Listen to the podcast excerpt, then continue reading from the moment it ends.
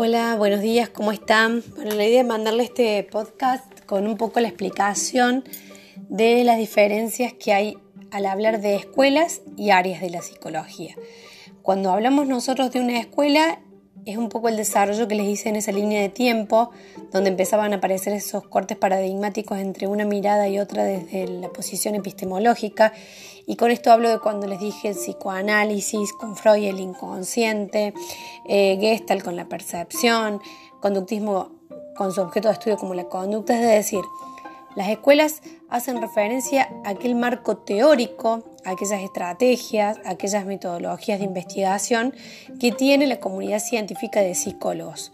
Cuando hablo de un área, estoy hablando del ámbito donde el psicólogo va a ejercer ese, ese conocimiento que tiene.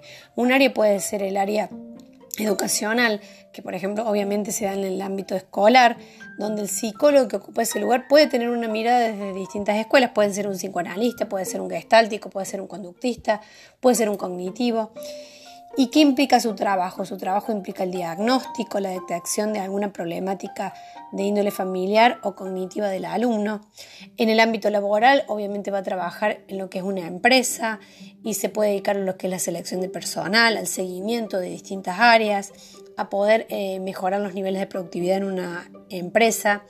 Eh, está la terapia, que es la que mayormente conocemos, cuando hablamos de terapia, tiene que ver con este vínculo eh, que se da entre paciente y terapeuta, que no solamente tiene que se da de manera individual, sino que también puede ser de manera familiar, eh, grupal, eh, puede abarcar a distintas personas y se trabaja alguna problemática específica.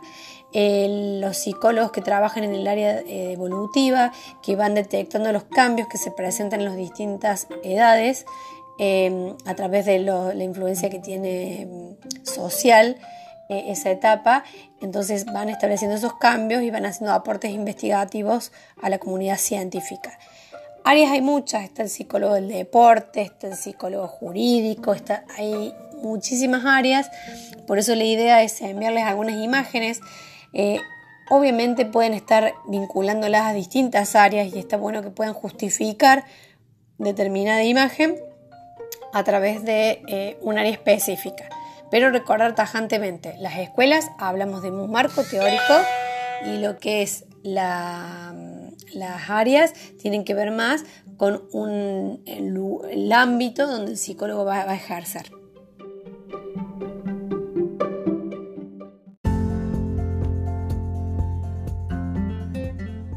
Hola chicos, ¿cómo están? Bueno, espero que bien.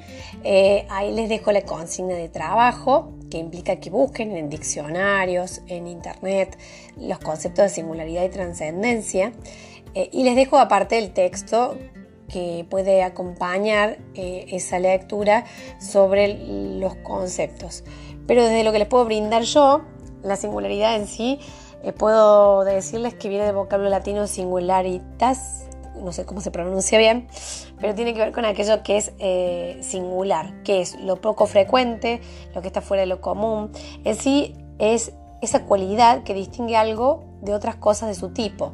Por ejemplo, podemos tener el mismo color de pelo eh, ojos, pero en sí cada uno tiene una una característica, una cualidad distinta, ¿no? Por ahí nuestra genética me lleva a que tenga los ojos verdes por la genética de mi abuela.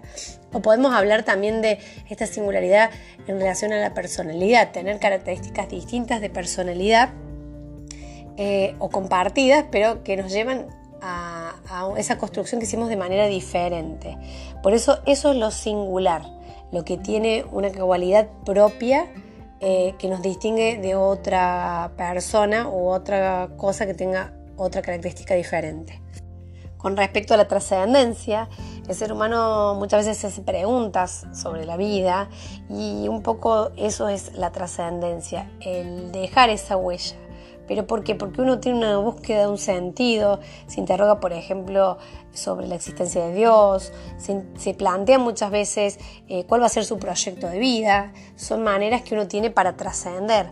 Por ejemplo, cuando uno está paseando en un lugar bellísimo y lo, se deja envolver por la belleza del lugar que lo atrapa, que lo envuelve con esa energía positiva, en esa inmensidad está esa trascendencia, porque es una experiencia emocional eh, que cualquier persona va a experimentar cuando se conecta con algo que es lindo, con algo que lo transporta hacia un lugar donde se siente absolutamente pleno. Bueno, espero poderlos haber ayudado con este audio. Vamos a ir probando distintas estrategias. Cualquier cosa me dicen si se entendió o no. Eh, así yo los puedo ir ayudando y que la parte que no esté presencial pueda seguir el ritmo de los que están en la presencialidad de la misma manera.